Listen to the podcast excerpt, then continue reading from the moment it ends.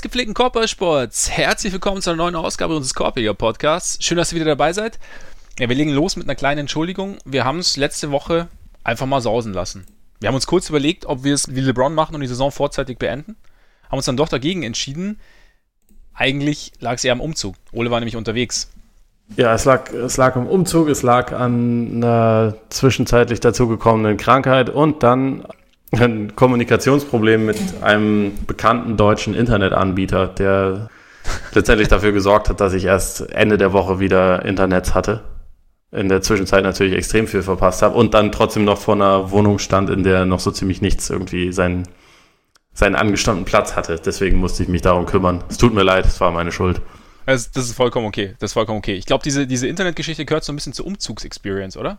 Also ja, also ich, ich hatte noch nie einen Umzug, wo das irgendwie ganz easy einfach so funktioniert hat, wie man sich das vorgestellt hat. Also, dass man einfach eingezogen ist und an dem Tag oder am Tag danach äh, man auch Internet hatte. Also das, das wäre ja auch langweilig, wenn man ehrlich ist, aber. Ja. ja. Wobei mittlerweile, da man es ja schon erwartet, dass es nicht funktioniert, wäre es fast äh, langweilig, wenn es funktionieren würde.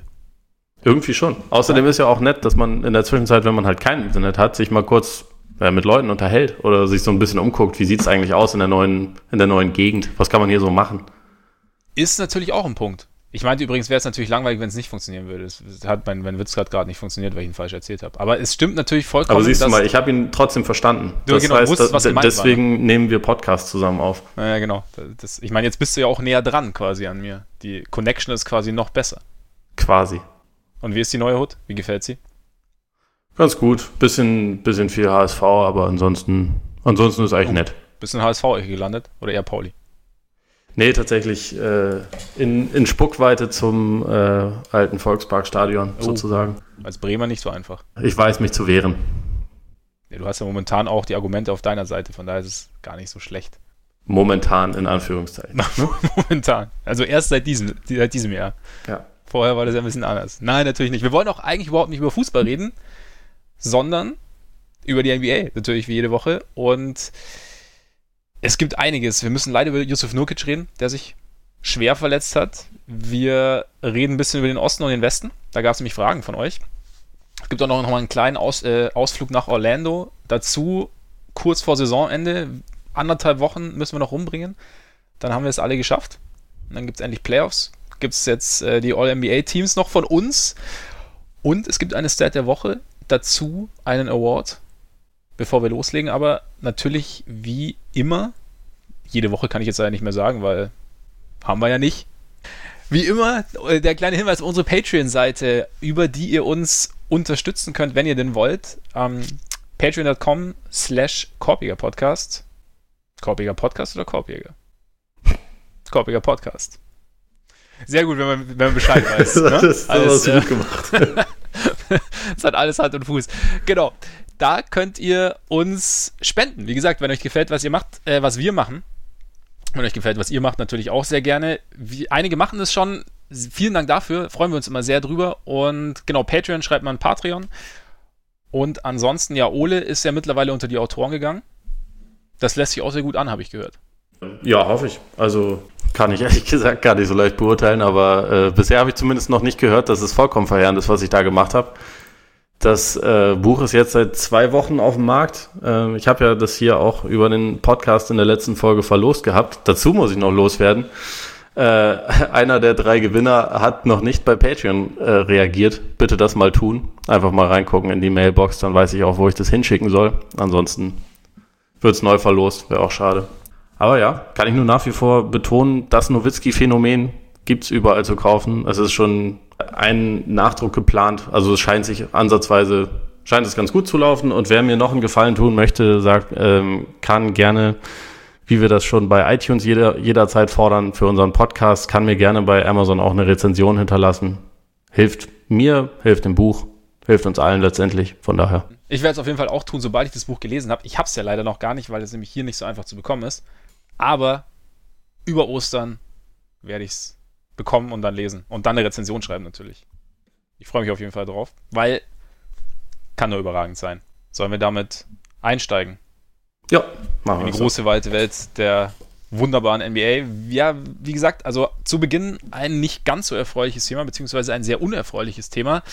Yusuf Nurkic hat sich vergangene Woche beim Double Overtime Sieg seiner Blazers das Bein gebrochen. Fällt damit auf unbestimmte Zeit aus. Das ist wohl auch eher ein komplizierterer Bruch. Geht so Richtung Paul George, habe ich gehört. Also ich muss gestehen, ich habe es morgens dann mitbekommen, habe mir die Szene dann auch nicht mehr genau angeschaut, weil ne, also mir reicht da die, äh, die Erzählung quasi.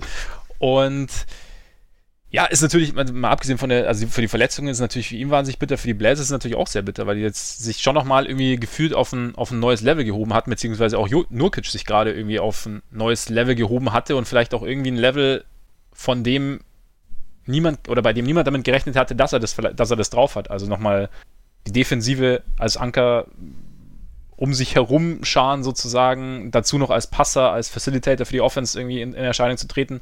Und eigentlich hatten sich ja, die Blazers, glaube ich, schon ein bisschen mehr erhofft als letztes Jahr, gut sowieso, aber äh, ja, irgendwie das, das gibt dem Ganzen jetzt schon, ja, es wird jetzt problematisch, oder? Also es könnte, könnte wieder laufen wie letztes Jahr, dass in Runde 1 Schluss ist. Ja, ich befürchte das auch. Also, ähm, wir hatten ja neulich auch schon mal drüber geredet und ich hatte jetzt die, die Blazers auch nicht gerade, selbst mit Heimvorteil im Rücken, jetzt auch nicht unbedingt als Favorit in der ersten Runde gesehen. Bist ja auch kein Fan der Blazers, ne?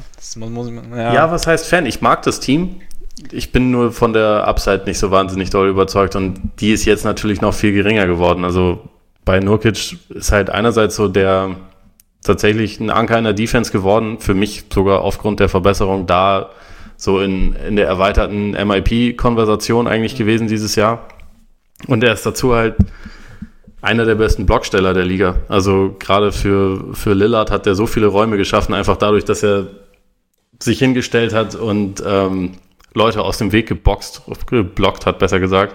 Und das ist einfach eine Komponente, die jetzt fehlt. Also wenn du dir anschaust, wer da dann jetzt spielt, ob das dann Enes Kanter ist, der defensiv halt vollkommen unfähig ist, Myers Leonard, der auch vollkommen anderer Spielertyp ist, oder Zach Collins, das ist halt alles, das sind komplett andere Kaliber. Und Yusuf Nurkic war diese Saison wahrscheinlich so über die gesamte Saison betrachtet der zweitbeste Spieler bei den Blazers. Passte wunderbar zu Damian Lillard und deswegen ist es ja extrem bitter. Ja, das Pick and Roll der beiden hat auch ziemlich gut funktioniert. Oder Nurkic generell, also was man jetzt auch so aus, aus Blazers Kreisen oder Blazers Beobachterkreisen so hört, einfach für die Offense wahnsinnig wichtig geworden, dadurch, durch seine Passfähigkeiten hier nochmal ver, verbessert hat. Also er hat irgendwie, er spielt die zweithäufigsten Pässe aller Blazers, ähm, spielt nach Lillard und Turner die meisten Assists und hat da irgendwie nochmal diese, diese Offense oder gibt diese Offense nochmal einen neuen Fluss sozusagen, was letztes Jahr so ein bisschen gefehlt hat, weil da äh, habe ich auch eine ganz interessante Statistik gefunden. Irgendwie letzte Saison haben seine Teamkollegen noch 50% seiner potenziellen Assists vollendet oder verwertet. Dieses Jahr waren es 64. Das ist schon nochmal ein Unterschied. Also klar, liegt es natürlich auch irgendwie am, am Abschluss sozusagen, aber es ist natürlich auch die Qualität des Passes, oder es deutet zumindest darauf hin, dass die Qualität des Passes nochmal eine andere ist. Und ja, damit hat sich irgendwie Nurkic, glaube ich, nochmal ähm, ja, seinem Spiel irgendwie nochmal eine neue oder eine, eine bessere Komponente hinzugefügt und der Offense der Blazers damit auch. Und äh, was ich auch einen ganz interessanten Aspekt der ganzen Geschichte finde, ist, also du hast ja Leonard, Kanter und, und Collins schon angesprochen und auch die, die Blockstellerqualitäten oder auch generell diese, diese, diese körperlichen Qualitäten einfach. Ich meine, bei Nurkic konntest du halt nicht einfach switchen in der Offense, also wenn die ja, genau. in der Offense waren. Also es war halt so dieses Ding, also klar, du kannst es versuchen, aber die, das Mismatch hat er dieses Jahr schon relativ gut bestraft und jetzt mit den anderen dreien kannst du es dir eher erlauben, zumal du ja bei Kanter weißt, selbst wenn er das Mismatch ausnutzt, dass du auf der anderen Seite auch wieder eins hast.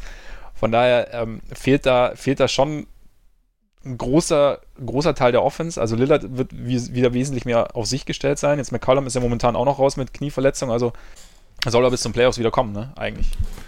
Ist der Plan, ja. Also, aber von daher ist es, also für die Blazers natürlich schon ein harter Schlag, weil ich glaube auch gerade so, ich hatte schon so den Eindruck, wenn man so ein bisschen hört, auch jetzt rund um die Verletzung hört, dass sie, dass sie das Gefühl hatten, so nach dieser riesigen Enttäuschung der letztjährigen Playoffs dieses Jahr nochmal was gefunden haben, gefunden zu haben, aus sich heraus auch was gefunden zu haben. Also gerade so dieses, ähm, ja, dass es halt außer Lillard und McCollum niemanden gab oder keinen Playmaker gab, also sogar eher auch außer Lillard.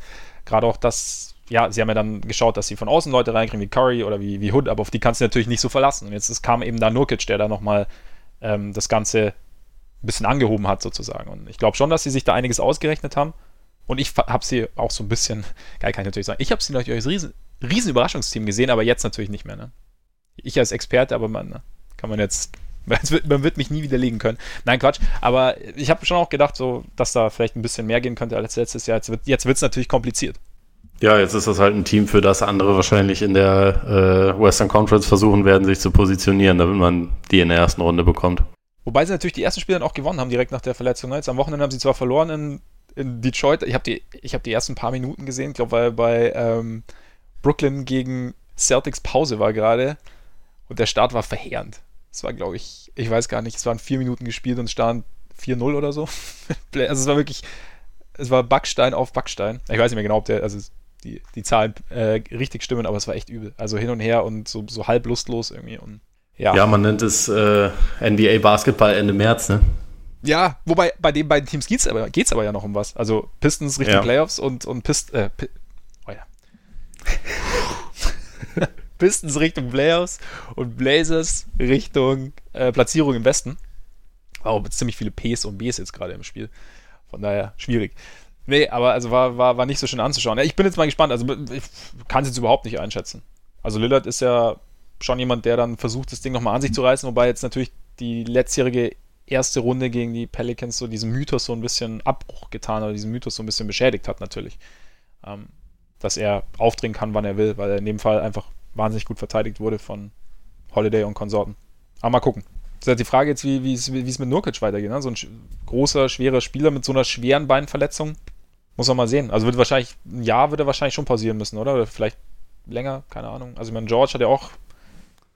Kann man von ausgehen, also was halt vor allem, glaube ich, immer eine Rolle spielt, ist halt einerseits irgendwie, wie, wie sauber das dann verhält und dann, ich meine, das, das sehen wir bei Boogie, das sehen wir bei Gordon Hayward, das haben wir bei Paul George auch gesehen, wann halt so die, ja, die psychische Komponente dann auch wieder irgendwie funktioniert. Mhm. Also wann man halt dem wieder komplett vertraut und Nurkic, wie du schon gesagt hast, das ist irgendwie ist ein ziemlicher Brecher. Ähm, da wird das wahrscheinlich jetzt auch nicht von heute auf morgen gehen. Das ist, also, es ist verdammt bitter. Man kann ihm nur man kann ihm da irgendwie nur das Beste wünschen. Und ich meine, ja.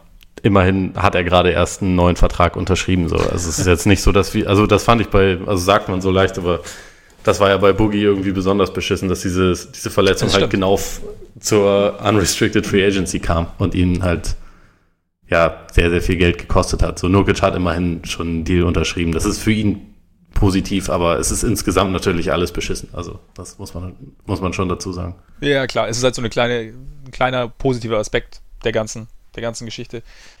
Ja, man bleibt nicht viel zu sagen, außer alles Gute, gute Besserung, weil was willst du sonst groß drum rumreden?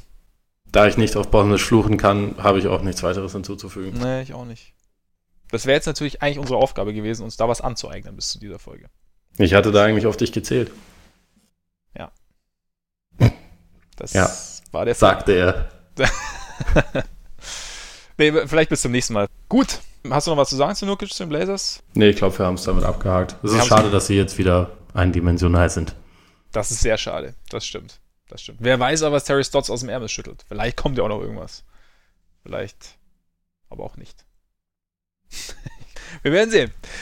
Dann kommen wir mal, ihr habt, ihr habt uns Fragen geschickt. Wir sagen das ja immer so, dass ihr uns gerne anschreiben dürft, dass ihr dürft, könnt, wenn ihr wollt, dass ihr uns äh, gern Fragen stellen sollt. Und ihr habt es gemacht. Julian Harder hat uns zum Beispiel gefragt, warum der Westen besser sei als der Osten. Also er sei es ja schon lange und warum es schon noch so lange der Fall ist. Ole, warum?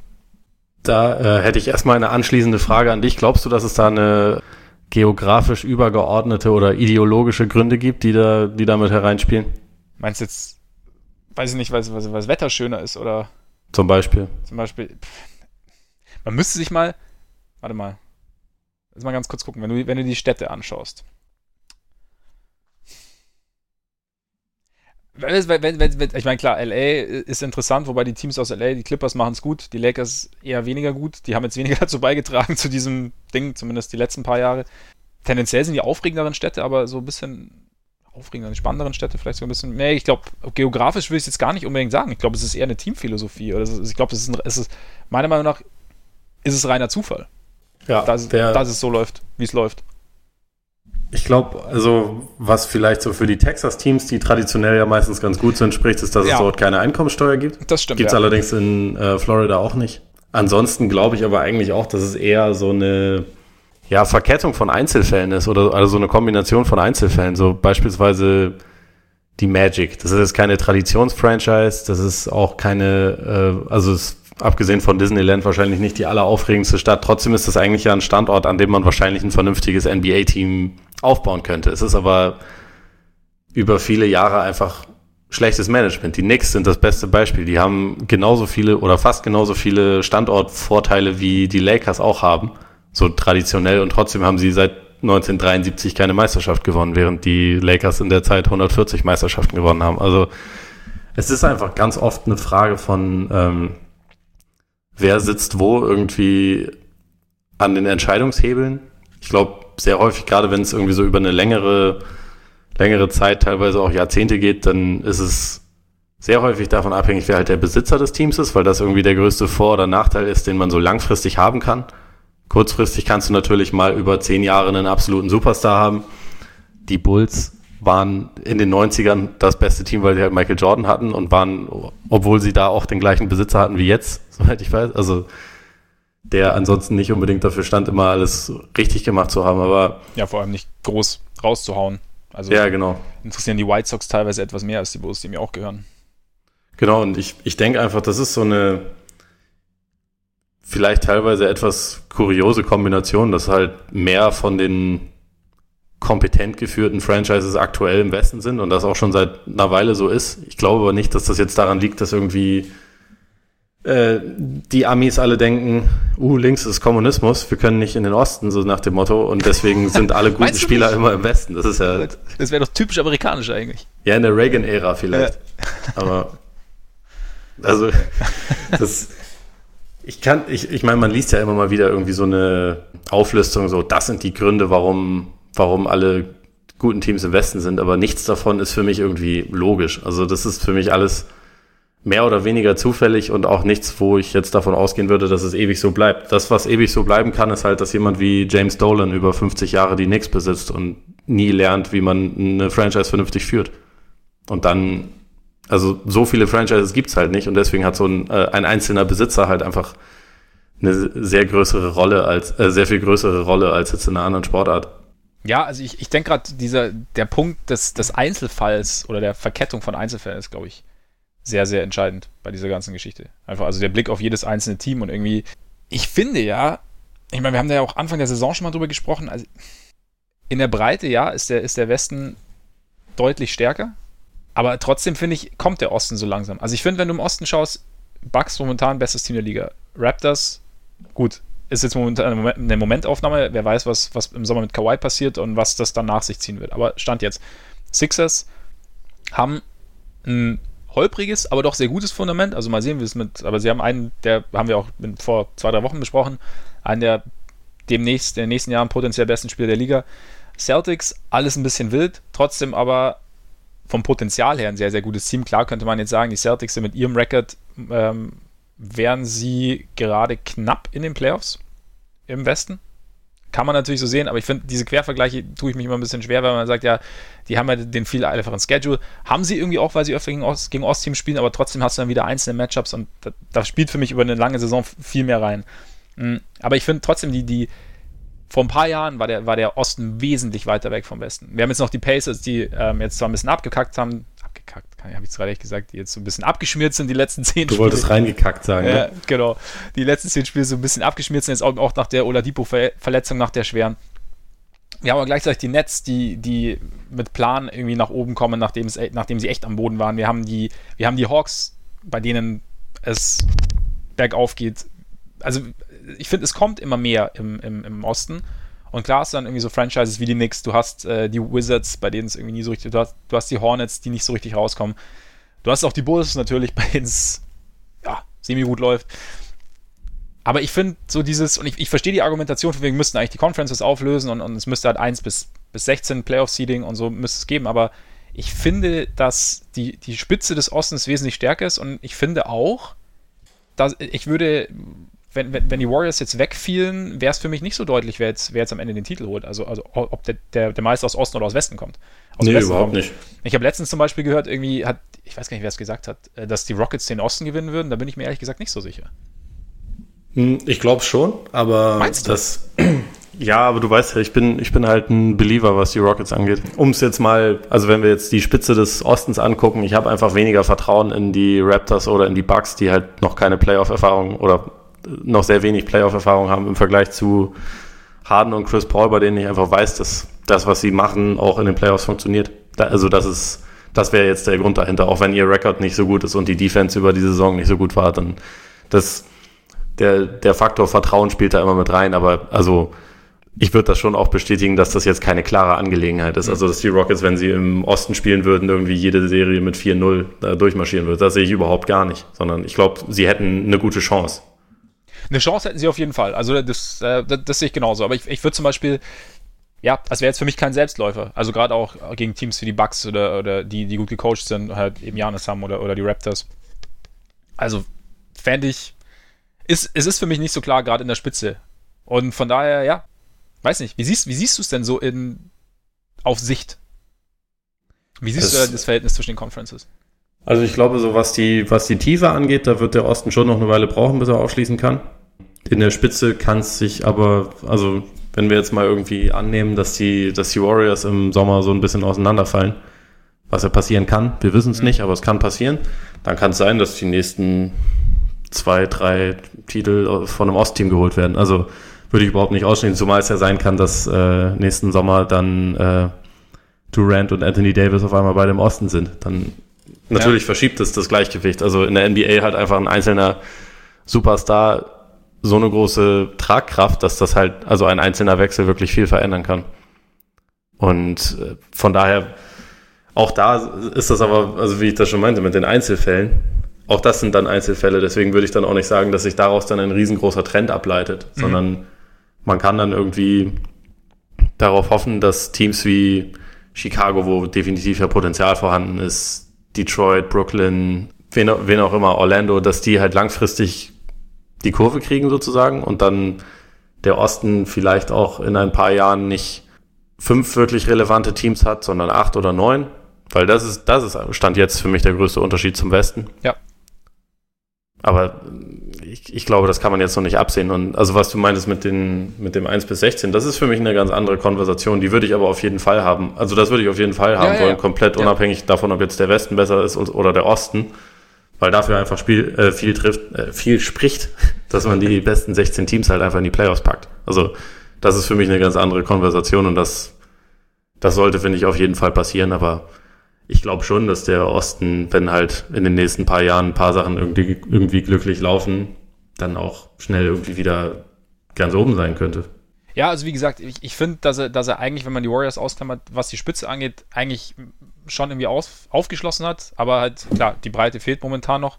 Und mal sehen, was, was da, was die Free Agency bewegt, welche Teams da irgendwie ihre Entwicklung fortsetzen und dann ja auch irgendwie den, den, den Trend bestätigen, den sie dieses Jahr so eingeleitet haben. Also ich bin bei Brooklyn nochmal gespannt, ob sie vielleicht doch noch einen Free Agent irgendwie locken können. Also habe jetzt schon ein paar Mal gehört, dass die eigentlich die interessantere Destination sei, sein sollten für Free Agents, die eigentlich in New York spielen wollen. Und abgesehen vom, vom Garden und, und der Atmosphäre im Garden und der Atmosphäre oder selten lauten Atmosphäre im Barclays Center sehe ich es irgendwie ähnlich. Also sportlich fände ich jetzt als Spieler die, die Netz interessanter. Ja, wenn man zu den Knicks geht, dann geht man wegen dem Namen dahin. Ja. Also weil das halt eine Franchise mit Tradition ist. Die Nets haben zumindest in Brooklyn noch keine Tradition und sie waren auch jetzt vorher ja keine, also in New Jersey waren sie ja auch keine beliebte Franchise, kann man ja, ja nicht sagen. Ja. Ähm, die hatten ihre geilste Zeit halt mit Dr. J vor Jahrhunderten in der ABA, aber ich glaube, darauf kann man sich jetzt nicht unbedingt verlassen, wenn man heute irgendwie einen Free Agent anziehen möchte. Nicht wirklich. Wobei vielleicht kann Dr. J ja noch ein bisschen Überzeugungsarbeit leisten, wer weiß. Wäre ganz geil, aber macht er, glaube ich, wenn dann eher für die Sixers. Das ist ein Punkt. Aber die haben, das, die haben sich ja schon mal ganz gut aufgestellt, von daher. Nee, also ich finde ich find die Frage, also es, es ist halt, es ist wirklich, ich meine, es ist ja schon ein interessanter, also eine interessante Entwicklung, dass sich eigentlich eine Conference über Jahre schon so von der anderen abgehoben hat. Gerade auch wenn man irgendwie eigentlich davon ausgehen muss, dass du, dass du immer die, die einzelnen Teams betrachten musst und die einzelnen Besitzer und die einzelnen Strategien. Aber ich kann es mir, mir, wie gesagt, auch nicht erklären, dass es sich dann im, im, im Westen so versammelt hat. Dass die Kompetenz, oder wie man es auch immer nennen mag, dann irgendwie in eine Seite irgendwie ausbricht. Aber es ist irgendwie, naja, manchmal sind es auch glückliche Fügungen. Also wie jetzt zum Beispiel bei den Warriors, wo ja einiges gepasst hat. Mit, ähm, dann auch mit Dust Durant am Ende noch kam. Aber ich meine auch, wie, wenn du dann Teams anschaust wie die Nuggets, die halt mit, mit viel Plan alles gemacht haben, endgültig beantworten wird man es nicht können, ne? Nee, also wie gesagt, weil letztendlich in, in jeder Saison hast du letztendlich wahrscheinlich so 10, 15 Spieler, wenn es hochkommt, die wirklich einen richtig großen Unterschied machen. Und da ist es halt dann häufig einfach so ein bisschen zufällig, wo die jetzt landen. Also als Beispiel Dirk Nowitzki vor 20 Jahren, der halt, äh, den hätten auch mehrere Teams aus dem Osten holen können. Den hätte an 10 Boston geholt, wenn nicht Dallas ihn an 9 geholt hätte. Und dann haben wir vielleicht da eine ganz andere Konversation. Ja. Vielleicht auch nicht, weil er dann äh, unter Rick Pitino spielen müsste, der gerne auch mal Rookies nach 30 nicht so gut gelaufenen Spielen direkt wieder getradet hat. Aber es ist, es ist, ein, ist ein anderer Punkt. Und da einfach so ein einziger Spieler, der irgendwo hingedraftet wird, so einen großen Unterschied machen kann, finde ich das immer schwer, da dann irgendwie so von den, da, daraus dann auf einen großen übergeordneten Trend zu schließen. Mhm. Ich bin gespannt, wie es, wie es in den nächsten Jahren entwickelt, wie gesagt. Also, das ist für mich so jetzt die, die interessante Geschichte dabei. Dann würde ich mal zu Georg Hoppe gehen, der nämlich wissen möchte, ob die, hm? ob die Orlando Magic äh, Nikola Vucevic halten. Ja, wir hatten ja schon einen kleinen Ausflug zu den in Richtung Magic mit unserem Bandwagon.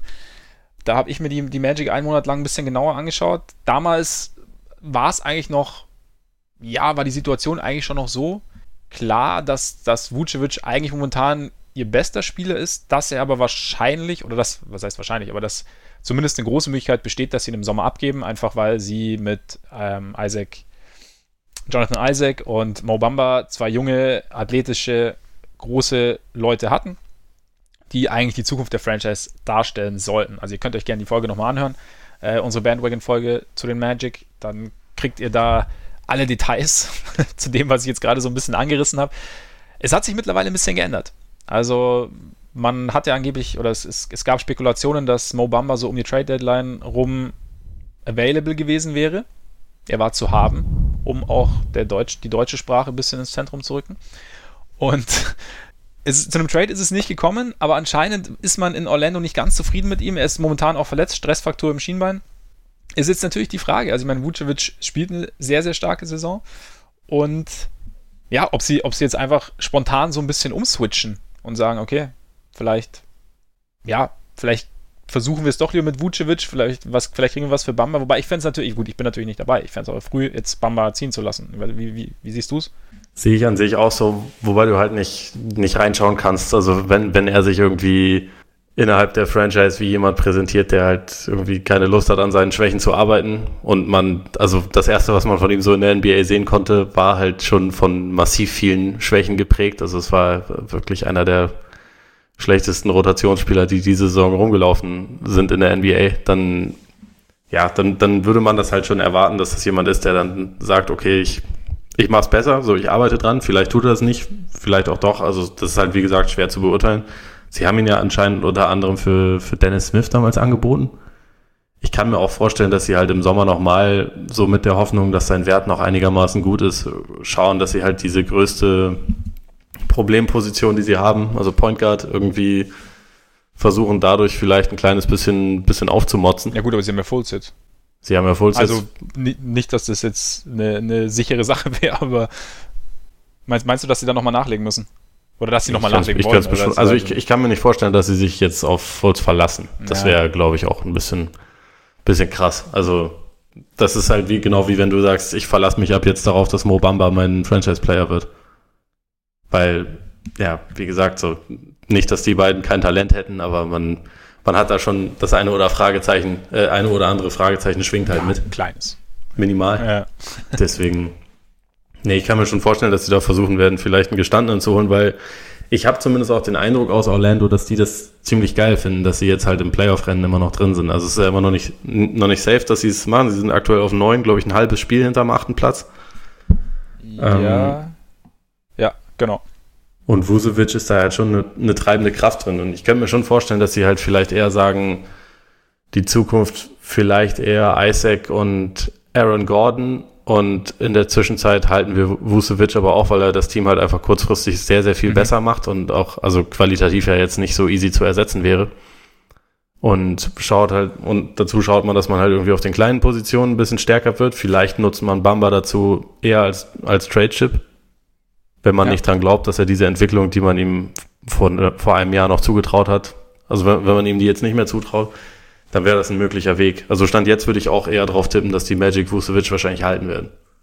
Ich glaube, der, der Gordon-Aspekt ist ein ganz guter Punkt, weil normalerweise sollte Gordon ja auch auf einer der beiden großen Positionen spielen und wenn du da jetzt Bamba und, und Isaac rumlaufen hast in Zukunft und Gordon ist ja auch nicht wahnsinnig alt, dann ja, hast du eigentlich wahrscheinlich dann im Endeffekt drei deiner potenziellen Franchise-Player in Anführungszeichen auch für zwei Positionen. Und sie haben jetzt ja gerade, vor, vor der Saison mit Gordon verlängert oder vor der letzten schon? Ja. Vor der Saison. Ist, ist glaube ich, ist ein Vertrag, soweit ich es in Erinnerung habe, der halbwegs tradebar sein könnte auf Sicht.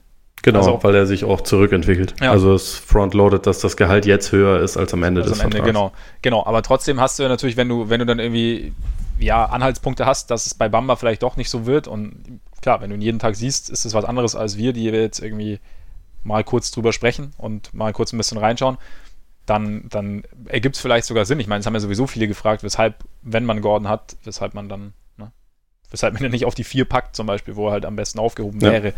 Von daher, klar, ergibt es vielleicht schon Sinn und ist, vielleicht ist es auch für die Entwicklung von so einem Team, naja, besser, wenn du jemanden wie Vucevic drin hast, der, glaube ich, ne, ein relativ angenehmer Charakter ist, der auch dem Spiel so ein bisschen eine Struktur geben kann durch seine Art des Basketballs und halt so, so ein bisschen das Ganze so ein bisschen in Balance halten kann. Also wenn jetzt Fultz kommt ja auch noch jemand dazu, der irgendwie sich irgendwie noch komplett beweisen muss, der sich irgendwie noch zurechtfinden muss. Wie gesagt, mal sehen, wie es passiert, äh, wie es wie es läuft am Ende überhaupt.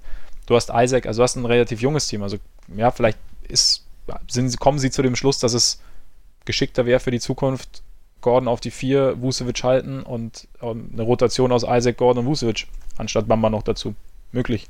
Kann ich mir auch vorstellen. Und also genau wie bei Gordon kannst du halt auch bei Vucevic dann auch einfach sagen, man kann einen Spieler auch erstmal verlängern mit dem Hintergedanken, ihn dann irgendwann zu traden. Genau. Man kann es damit komplett übertreiben, wie die Cavs mit Kevin Love, die ihn vollkommen ohne Not mit Geld zugeschissen haben, wie, wie sonst was.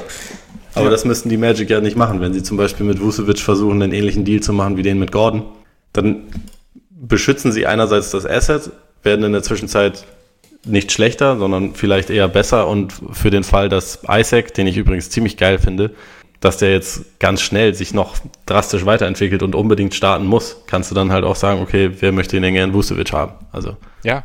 Ich meine, du kannst theoretisch dann auch äh, switchen, einfach erstmal Vucevic von der Bank bringen. Klar, sinkt dann ein bisschen sein Wert, aber ich meine, das ist ja auch noch eine Option. Und genau. Ähm, ich finde ja auch immer, gerade so bei jungen Teams, der, der Wettbewerbsaspekt ist da irgendwie auch noch relativ wichtig, finde ich. Also ich finde, gerade wenn ein Team wachsen soll, muss da auch, also einfach nur zu sagen, Freunde, kommt, spielt mal eine Runde, blöd gesagt, finde ich, bringt nichts. Ist egal, ob ihr jetzt gerade verliert. Ich finde so, so, so, so eine Balance finde ich da gar nicht schlecht und vielleicht ist es dann, also wie gesagt, du musst halt äh, ja, wettbewerbsreif bleiben sozusagen. Oder, oder ich, ich, ich könnte mir vorstellen, dass für, für die Entwicklung besser ist, wenn du wettbewerbs ähm, bist. Oder wenn du einfach mithalten kannst und nicht irgendwie so halt, wenn nicht permanent mit dir der Boden gewischt wird, weil das ja irgendwie dann auch, heißt ja auch oft, dass man sich dann irgendwelche schlechten Angewohnheiten irgendwie antrainiert oder halt irgendwie, weiß ich nicht, da so ein bisschen, ja, auch die, die Mentalität des Teams so ein bisschen unterleidet. Und von daher ist es vielleicht gar kein so schlechter Weg. Könnten wir schon, wie gesagt, ich kann mir schon auch vorstellen, dass sie, dass sie ihn halten dann. Angesichts all dieser Geschichten. Womit wir zum All-NBA-Team kommen könnten. Zu den. All-NBA-Teams. Wollen wir, wollen wir von First nach Third machen oder von Third nach First? Ich glaube von First nach Third, weil man so ein paar Spieler muss man ja unterbringen Mhm. und nicht, dass wir dann irgendwann wieder total durcheinander kommen, Ja. was ja Hat passieren kann. uns normalerweise nicht, weil wir höchst organisiert sind. Von Das ist daher, richtig. ähm, hattest du irgendwo, vorab, hattest du irgendwo große Probleme, das Team zusammenzustellen? Oder irgendwie musst, hast du, hattest du Härtefälle, wo du gesagt hast, boah, eigentlich würde ich, aber ich kann nicht? Oder ich. Ja, einige. Also ich dachte am Anfang, als ich mich hingesetzt habe, um das mal so ein bisschen, bisschen aufzulisten, dass das mir relativ leicht fallen würde, ist aber dann eigentlich nicht der Fall gewesen. Ähm, also es, wie gesagt, es gibt so ein paar Spieler, um die man nicht rumkommt, die halt auf jeden Fall mit drin sind. Aber es gibt dann halt auch schon, also einerseits muss man bei denen dann halt abwägen, finde ich jetzt 60 überragende Spiele von dem wichtiger als 75 sehr gute Spieler von dem und so. Also da kommst du dann teilweise ins Abwägen, wenn es halt darum geht, in welches Team man wen packt. Und dann, ja, so hinten raus und dann halt einfach, ja, wird's, wird's einfach ein bisschen wild, wie das halt so ist, weil es laufen doch recht viele gute Spieler in der NBA rum und äh, irgendwie will man schon versuchen, sie dann entsprechend zu würdigen ja. und da dann also auch eine die richtige Entscheidung zu treffen. Das ist gar nicht mal so einfach. Nee, das stimmt. Das stimmt. Dann lass uns mal direkt starten. Du oder ich? Fang, fang du mal an. Fang ich so, mal an. Ja. First Team, Guards bei mir, Harden und Curry. Ja, First Team. Hab ich auch. Hast du auch. Hattest du noch einen Kandidaten, der da hätte reinkommen können? Ich hatte mal ganz kurz mit Lillard wieder geliebäugelt, wie letztes Jahr übrigens schon. Da hatten wir, da hatten wir die große Lillard-Westbrook-Diskussion.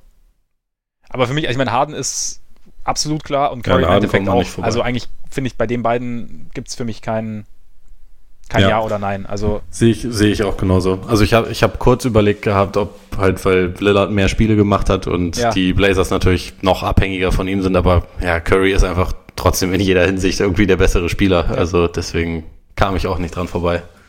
Frontcourt, beziehungsweise also Center plus Forwards, ich, fand ich schon schwieriger. Also Janis gut. Janis ist klar. Ganz klar davor. Und dann eigentlich war es bis vor kurzer Zeit, wäre es für mich auch klar, dass, dass Paul George der, der nächste ist. Der, oder der zweite Forward neben Janis. Aber die, in letzter Zeit läuft es halt nicht mehr so. Anscheinend so auch so ein bisschen wegen seiner Schulterverletzung. Also sowohl bei den Thunder läuft es nicht mehr so, als auch bei ihm. Wobei er immer noch einen relativ großen Impact hat. Ne? Also sein Netrating ist nicht überragend, aber ohne ihn sieht es halt noch weniger überragend aus. Ja, das, seit dem All-Star-Break ist das Netrating mit ihm bei 0,0, was ich echt faszinierend finde. Immerhin. Und, bitte? Immerhin. Genau, ja. und ohne ihn bei minus 7,9. Also eventuell gibt es morgen auch einen kleinen OKC-Artikel von mir, ah. um das mal so ein ganz schief anzuteasern, aber ja, es ist, es läuft überhaupt nicht mehr bei, bei OKC, was zu einem sehr großen Teil halt mit Wurfkrise zu tun hat und die wiederum hat nicht ganz so wenig mit ihm zu tun, der halt seitdem er mit beiden Schultern Probleme hat, einfach quotentechnisch ziemlich eingebrochen ist und dadurch jetzt Jetzt sind es nicht mehr nur zwei von drei Topscorern bei OKC sind extrem ineffizient, sondern jetzt sind es drei. Das ist schlecht. Es ist sehr schlecht. Wobei Schulterprobleme lasse ich mir auch eingehen, dass es ein bisschen problematisch ist beim Basketball. Ja. Also, ne? Man sieht es auch teilweise an der Wurfbewegung, dass sie einfach nicht mehr ganz so sauber ist. Ja. Gerade. Von daher, Durant ist ja nicht der beliebteste Kollege, aber er ist halt einfach also er, er, spielt halt einfach diese, diese Konstanz, mit der er liefert. Und klar ist er nicht so gefordert wie jeder andere, aber er ist halt trotzdem einfach verdammt gut. Also ich, ich bin schon ein bisschen versucht, ihn jetzt statt George reinzunehmen. Ich habe auch kurz drüber nachgedacht. Ich glaube, wenn es jetzt die nächsten beiden Wochen noch genauso weitergeht, dann bin ich vielleicht so weit. Stand jetzt bin ich noch nicht so weit. Also Stand jetzt habe ich George noch drüber, einfach wegen ja. der insgesamt doch wesentlich ja, beeindruckenderen Defensivleistung über die Saison. Und er hat immer noch über die Saison einen höheren Scoring-Schnitt. Natürlich ist er nicht so effizient wie Durant, aber er hat auch ein bisschen andere Offense um ihn herum als, als Durant. Der, also nicht falsch verstehen, der würde in jeder Offense, in der er spielt, ziemlich effizient punkten, aber er, er ist ein kleines bisschen weniger gefordert oder deutlich weniger gefordert als Georges ist. Und äh, Durant ist mit Sicherheit der bessere Spieler von den beiden. Die bessere Saison hat für mich stand jetzt immer noch George, aber es ist in letzter Zeit deutlich knapper geworden. Deshalb, und das kann sich so ein bisschen an, ne? Genau. Ja. Und wenn das noch so zwei Wochen so weitergeht, dann ist es vielleicht doch eher Durant. Ja. Nee, also ich habe auch noch Paul George dastehen, aber bin gerade so, es kippt bei mir gerade so ein bisschen. Bin aber bei dir, also Stand jetzt würde ich auch noch George lassen, vielleicht fängt er sich ja noch, wenn nicht, dann, dann mal sehen. Center? Fand ich beim First Team mit großem Abstand am schwersten. Es ist, es ist eng. Ja. Aber ich habe meinen geliebten Drunken Master reingepackt. Ja. Also Jokic. His Groundness musste auch bei mir rein. Also es ist, da, da, da spielt aber auch, muss ich gestehen, also sowohl die, die Bewunderung für die Leistung als auch die persönliche Sympathie eine kleine Rolle. Auch fürs Spiel an sich, für seine Art des Spiels. Ja, ist, ist bei mir auch so. Ich finde aber auch, dass es, also man macht, finde ich, mit Embiid und Jokic jeweils nichts falsch. Ja. Aber so, es, es gibt für ihn, finde ich, auch noch so die legitimen Punkte, dass er hat keine richtigen Stark-Kaliber neben sich bei den Nuggets die Nuggets sind trotzdem irgendwie über die Saison gesehen das konstantere Team. Und ähm, das, obwohl jeder die, also ich glaube, die Nuggets waren nach dem Saisonstart wahrscheinlich das Team, bei dem die meisten drauf gewartet haben, dass sie demnächst einbrechen. Definitiv. Und sie hatten ja auch immer mal kurze Hänger, aber, ja. aber sie haben sich dann immer sofort wieder gefallen, äh, gefangen, trotz wirklich sehr vielen Verletzungsproblemen. Ja. Ja, Jokic ist halt so ein, so ein krasser Identitätsstifter. Und das ist zwar Embiid auf seine Weise auch, aber aber Jokic ist halt, also so ein komplettes Unikat. Mhm. Also so eine, so ein Spielertyp, den es halt sonst überhaupt nicht gibt. Ich glaube, die Nuggets spielen dadurch, also dank ihm so den vielleicht einzigartigsten mit den unterhalt unterhaltsamsten Basketball aktuell in der NBA. Und ja, das, das gibt dann irgendwie am Ende den Ausschluss, äh, den Ausschlag? Den Ausschlag, meine ja. Güte. Ich sollte, ich sollte aufhören, am Tag zu trinken. Oder mehr trinken, je nachdem. Oh. ich, ich nehme mal einen Schluck Wasser. Ja. Nee, ähm, dadurch insgesamt hat er bei mir knapp die Nase vorn. Auch wenn Embiid der bessere Verteidiger ist. Für mich ist Jokic allerdings der bessere Offensivspieler. Also als Playmaker sowieso bei Embiid der hat seine Spiele, in denen er überhaupt gar nicht zu stoppen ist und wo er auch fast alles richtig macht. Er hat aber auch, finde ich, immer noch viele Spiele, wo man so das Gefühl hat, er weiß jetzt nicht so recht, was er am besten machen sollte und leistet sich dann viele Turnover, versucht irgendwie Dinge zu erzwingen. Und Jokic hat zwar auch seine schlechteren Spiele, aber das ist halt auch jemand, der, wenn er irgendwie zwei von zehn wirft, trotzdem ein gutes Offensivspiel machen kann, weil er halt einfach irgendwie alles initiiert, was bei den Nuggets passiert. Und das finde ich schon, ja, schon sehr, sehr beeindruckend. Ja, gerade für einen Center. Also ist mir ja heutzutage überhaupt nicht mehr gewöhnt, dass ein Center so eine zentrale Rolle einnimmt und dann Jokic aber auch noch so eine, selbst für den Center spezielle Rolle. Und ja, ich meine, du sagst es, also er kann halt die Offense auf so viele unterschiedliche Arten äh, beeinflussen, dass er eigentlich ja wahnsinnig schwierig zu stoppen ist einfach. Weil du kannst ihm zwar, wie du sagst, auch seinen, seinen Wurf nehmen zum Beispiel oder sein Scoring nehmen, aber dann, ja, glänzt er halt durch seine Pässe oder, oder durch die Art und Weise, wie er wen wann einsetzt. Also er hat ja da auch irgendwie ganz ein extrem gutes Gespür dafür, wie er den Ball verteilt. Also nicht nur, wo er ihn hinspielt, sondern wem er ihn zuspielt und wann er ihm, ihn wem zuspielt. Und da, ja, finde ich auch, ist für mich auch der, ja, vielleicht noch der, der Stück weit besonderere Spieler als, als Embiid. Embiid ist, glaube ich, die größere Naturgewalt irgendwie am Ende. Auch was, was Scoring angeht. Hätte ich jetzt auch, wenn, wenn jemand Embiid sagt, fange ich keinen Streit an. Aber mir wäre es jetzt auch äh, Jokic am Ende. Ja, es ist ein bisschen wie mit äh, Durant versus George. Ich glaube, dass Embiid insgesamt wahrscheinlich der etwas bessere Spieler ist. Ja. Ich glaube aber, also mich hat die Saison von Jokic einfach ein kleines Stückchen mehr noch beeindruckt. Auf jeden Fall, zumal man ja auch bedenken muss, dass die Nuggets letztes Jahr nicht in den Playoffs waren und jetzt mit ganz vorne reinkommen. Also eventuell auch noch den One-Seed im, im, Westen holen können. Also da ist die, die, die Steigerung als Team auch nochmal extremer als jetzt bei den Sixers und dann noch mit Jokic als zentralem Element, finde ich, ist, ist irgendwie auch noch ein, ein Punkt, der da irgendwie mit reinspielt bei der ganzen Entscheidung. Second Team? Wollen wir erstmal die drei Loks dann aus dem Weg räumen, die wir jetzt eh schon genannt haben? Bei denen es ja, also Lillard, so. Durant und Embiid, die haben wir dann ja, eh beide, oder? Genau, die werden, die werden klar. Dann Gut. erzähl du mal deinen zweiten Guard. Es ist mir ziemlich schwer gefallen. Die Zahlen sprechen für mich relativ eindeutig eigentlich für, für Kyrie Irving. Also so was Effizienz, was auch insgesamt ja dann doch wieder Team Record angeht und so, was, was Ratings und so angeht.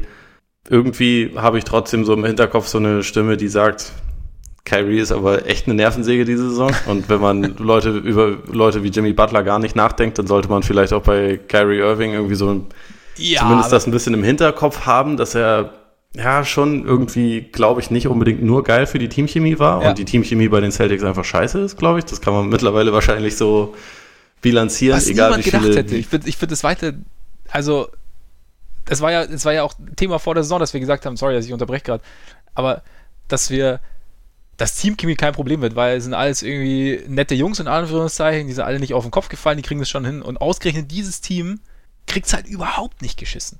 Also ja, zwischenmenschlich. Also, oh es, ist, es, ist, es ist egal, wie, wie oft die noch irgendwo hinfliegen zusammen über, über viele Stunden und sich dann irgendwie eine Friedenpfeife rauchen oder was auch immer. Irgendwas scheint da einfach nicht zu funktionieren. Ich meine, was, was aber auch vorkommen kann, ich meine, auch äh, nette Menschen verstehen sich manchmal nicht, keine Ahnung. Manchmal irgendwie kommt man sich, weißt du? Hast du damit Erfahrung? Ich bin ja nicht nett. Stimmt, sorry. Doch, hatte, ich, hatte ich kurz ja, vergessen. Genau, ist ganz, das entspricht überhaupt nicht meiner Natur. Nee, aber ja. ja. keine Ahnung. Ich weiß auch nicht, was da, was da schief läuft. Aber es kann, es kann diverse Gründe haben. Manchmal passt es halt einfach nicht zwischenmenschlich. Das wollte, wollte ich eigentlich damit sagen. Also. Ja. Äh, und ich bin trotzdem am Ende dann im Gesamtpaket dabei irgendwie gelandet, dass ich Irving jetzt drin gelassen habe, ohne mich dabei wirklich gut zu fühlen. Aber so von, ich habe noch ungefähr 40 andere Guards, über die ich nachgedacht habe, aber bei keinem konnte ich so jetzt komplett das äh, Argument machen, warum, de, warum ich den jetzt so wirklich über, über Kyrie packen sollte. Wer war jetzt so dein, dein heißester Kandidat? Am Ende vielleicht tatsächlich Bradley Beal, aber sein Team ist halt echt, echt verheerend. Das ist halt. Da, da, aber die Saison, die er spielt, ist einfach absolut, absolut beeindruckend, ja. muss man, muss man so sagen. Ja, individuell definitiv und irgendwie, wenn es ja, wenn das Team ein Stück besser wäre und auch der Rekord ein bisschen besser wäre, könnte ich, könnte ich ihn auch gut reinnehmen. Aber ich kann halt, also so schwierig Irving ist und so ja, kompliziert er scheinbar auch für die Teamchemie ist, trotzdem spielt er, wie du sagst, eine statistisch unglaublich gute Saison. Er ist trotzdem derjenige, der auch das Team oft in entscheidenden Situationen irgendwie mitgezogen hat. Also er hat nicht alles richtig gemacht, aber er hat, er hat schon auch einige, ja, oft genug gegen Ende von Spielen aufgedreht. Genau, ist einer, einer der besten Klatschspieler der Liga, ja. den Zahlen zufolge. Man hat nicht immer den Eindruck, aber den Zahlen zufolge ist das. Ja, und er ist, ja, und ich meine, die Celtics sind jetzt auf vier im, im, Osten, jetzt unter den Erwartungen, äh, hinter den Erwartungen zurückgeblieben, aber trotzdem finde ich, ist für mich so das Gesamtpaket Paket Irving war jetzt für mich auch noch, wenn ich, wenn ich es mit den anderen vergleiche, was jetzt Impact auf das Spiel angeht, plus dann noch Record des Teams. Klar, Irving hat wahrscheinlich von allen mit Abstand das meiste Talent um sich rum. Andererseits hat, führt dieses Talent ja auch wieder zu anderen Problemen, die jetzt andere Teams nicht haben. Also dieses wer, wann, wie, was. Und irgendwie so diese, diese, die, dieses Hacklige irgendwie, was du halt bei den Celtics das ganze Jahr irgendwie hast, bei dem du die ganze Zeit wartest, dass es jetzt irgendwie sich etwas, sich etwas glättet, aber was irgendwie nicht funktioniert. Und von daher, nee, ist, also habe ich auch, ich habe auch Curry an, als zweiten Guard neben, neben Lillard. Und fühlst dich aber auch nicht unglaublich glücklich damit? Ich fühle mich nicht unglaublich glücklich damit, aber ich glaube, ich fühle mich ein bisschen glücklicher als du. Also okay. einfach, weil ich sage, die Saison von ihm ist, ist sehr, sehr gut. Definitiv. Er spielt, ja. von den anderen Kandidaten spielt er beim besten Team, also Record-wise. Abgesehen, ja gut, es gibt noch einen Kandidaten, der bei einem besseren Team spielt, aber da, dessen Rolle ist wiederum kleiner. Ja, aber von daher irgendwie vom Gesamtpaket her fühle ich mich, glaube ich, ein bisschen wohler einfach, weil da, weil, weil, weil für mich viele Komponenten erfüllt sind, die, die dieses, die für mich dieses Second Team ausmachen oder halt die, die All-NBA-Teams generell ausmachen. Ja, aber dann sag mal deinen, deinen äh, zweiten Forward in dem Team. Ja, der ist halt, der, der hat ein großes Minus. Das ist seine, sein, sein Load-Management. das, äh, dass er halt einfach auch mal aussetzt, wenn er halt gerade denkt, dass die letzten Tage wieder ein bisschen zu hart waren. Aber ich habe trotzdem, ich habe mich trotzdem für Kawhi entschieden. Ja, bin ich dagegen. Bist du dagegen? Wegen, ja, ich habe hab das äh, Third Team bei den Forwards zu Team Load Management gemacht. Okay, okay. Ich habe im Second Team als zweiten Forward Blake Griffin tatsächlich drin. Ja? Kein Wird mir noch ein bisschen zu wenig beachtet, was der für eine geile Saison spielt. Da, da hast du auf jeden Fall recht. Und ja, Griffin hat auch kein wahnsinnig prickelndes Team um sich rum. Also die, die Pistons sind, sind äh, eine, eine komplizierte Mixtur mit Reggie Jackson, bei dem es mal läuft, mal nicht, mit Andre Drummond, der in der Offense einfach nicht, nicht wahnsinnig vielseitig zu gebrauchen ist und, und Griffin macht da schon, schon sehr, sehr viel gut und sehr, sehr viel richtig und ist auch der Grund, weshalb die Pistons gute Chance haben, auf die Play in die Playoffs einzuziehen. Ich finde aber Kawhi, so sehr mich auch diese Einstellung eigentlich ärgert, und natürlich eigentlich sollte man das auch irgendwie bestrafen, aber er ist halt trotzdem, ja, ein ganz, ganz großer Faktor, dass die Raptors oder sein Team als Second Seed in die Playoffs ein, ziehen werden im Osten. Und das ist schon richtig, aber er hat, er hat halt, also da habe ich dann irgendwie die Reißleine gezogen, weil er halt fast 20 Spiele weniger gemacht hat als Blake. Ja, kann, also kann, die, ich, äh, kann, ich, kann ich nachvollziehen. Also ich finde, die, Argumentation finde ich okay, aber trotzdem ist dann für mich der, der Unterschied zwischen zum Record und zum, ja, zur Leistung auch. Also ich finde Kawhi dann auch nochmal vielleicht ein Stück stärker als, als, als Griffin. So als ja, Spieler. natürlich, ist, ist der bessere also, Spieler, definitiv. Und äh, deswegen äh, gibt es für mich den Aus, also das, den Ausschlag gibt's für mich. Ähm. Sehr gut, sehr gut. ja, ich habe gelernt äh, von dir. Äh, aber ich kann verstehen, dass man sagt, der, wenn, wenn ich 20 Spiele aussetze und nicht immer unbedingt verletzt aussetze, gut, man weiß nicht, wie sein, wie, wie sein Körper reagiert. Vielleicht, also wer weiß auch nicht, welchen Einfluss die Free Agency ähm, einnimmt für den Sommer. Also ob er sich, ob da das irgendwie auch ein Faktor war, dass er, uh, wenn ich mich jetzt verletze, dann, hm. oder wenn dieses Ding wieder aufbricht. Aber nee, also für mich war, war die Saison von ihm dann doch zu gut und die Saison der Raptors insgesamt auch zu gut, als dass ich ihn da jetzt rausgelassen hätte. Ich bin auch nicht böse deswegen, aber ich, ich, ich weiß nicht, mich. Ich hätte da sogar fast noch eher LeBron dann wieder Was? reingepackt. Ja, weil es mich einfach nervt bei Kawhi, so dass man, dass eigentlich keine Verletzung da ist. Ja, aber. Und dieses, diese, ähm, ja, ne, ihr versteht das nicht. Er will einfach nur gewinnen. Die, also das ist so diese, diese komische das, das ist im Prinzip genauso nervig wie bei Jimmy Butler. Das stört mich einfach. Also ich weiß, also ich weiß nicht, ich finde das, ich, ich möchte das nicht mit einem hohen All-NBA-Team-Platz für, für Kawhi Leonard belohnen. Also mich, mich ärgert diese ganze, das ganze Narrativ um, um ihn herum auch. Also wir haben ja auch schon drüber geredet, dass es auch irgendwie so ein, es macht irgendwie von außen einen komischen Eindruck, also so als sei so ein bisschen Kawhi und seine Raptors. So, als, als sei das Spiel irgendwie so ein bisschen, ja, als sei es keine große Einheit, sagen wir es mal so. Macht nur den Eindruck. Trotzdem funktioniert es ja auf irgendeine Art und Weise. Und ich möchte es auch nicht belohnen, aber ich finde, LeBron hat exakt genauso viele Spiele gemacht wie Kawhi. Ja, gut, klar, er war, er war verletzt, aber ist jetzt nicht so, dass LeBron über die komplette Saison die, die Vorbildrolle abgegeben hätte, was. Nee, nee, absolut nicht. Aber deswegen habe ich auch Blake genommen. Ja, der, nee, genau, der hat also, zumindest versucht. Nee, also Blake, Blake finde ich okay. Blake hat auch mal seine, seine Mitspieler mal zusammengestaucht, wenn es soweit war, wenn es sein musste. Also ja, und die Offense der Pistons lässt sich so zusammenfassen. Hat Blake es nicht kreiert, ist es wahrscheinlich nicht passiert. Das ist oh, niemand oh, sonst. Oh, oh Herr Ferx. Ja, siehst du mal. Er wird zum Poeten. War es schon. Ich hatte viel nicht. Zeit in meinem Urlaub. Ja, ich, ich, ich merke schon. Aber, nee. War, war ein bisschen was umzuziehen. Nee, aber ja, Blake kommt bei mir dann halt noch. Also, okay, aber dann, äh, ich meine, es wäre wär ja auch langweilig, wenn wir beide exakt das gleiche Team dann hätten. Das stimmt. Dann haben wir jetzt bei äh, zehn Spielern immerhin genau eine Abweichung. Großartig. Ja, es ist, es ist wahnsinnig diskussionswürdig, was wir heute abliefern. Ja.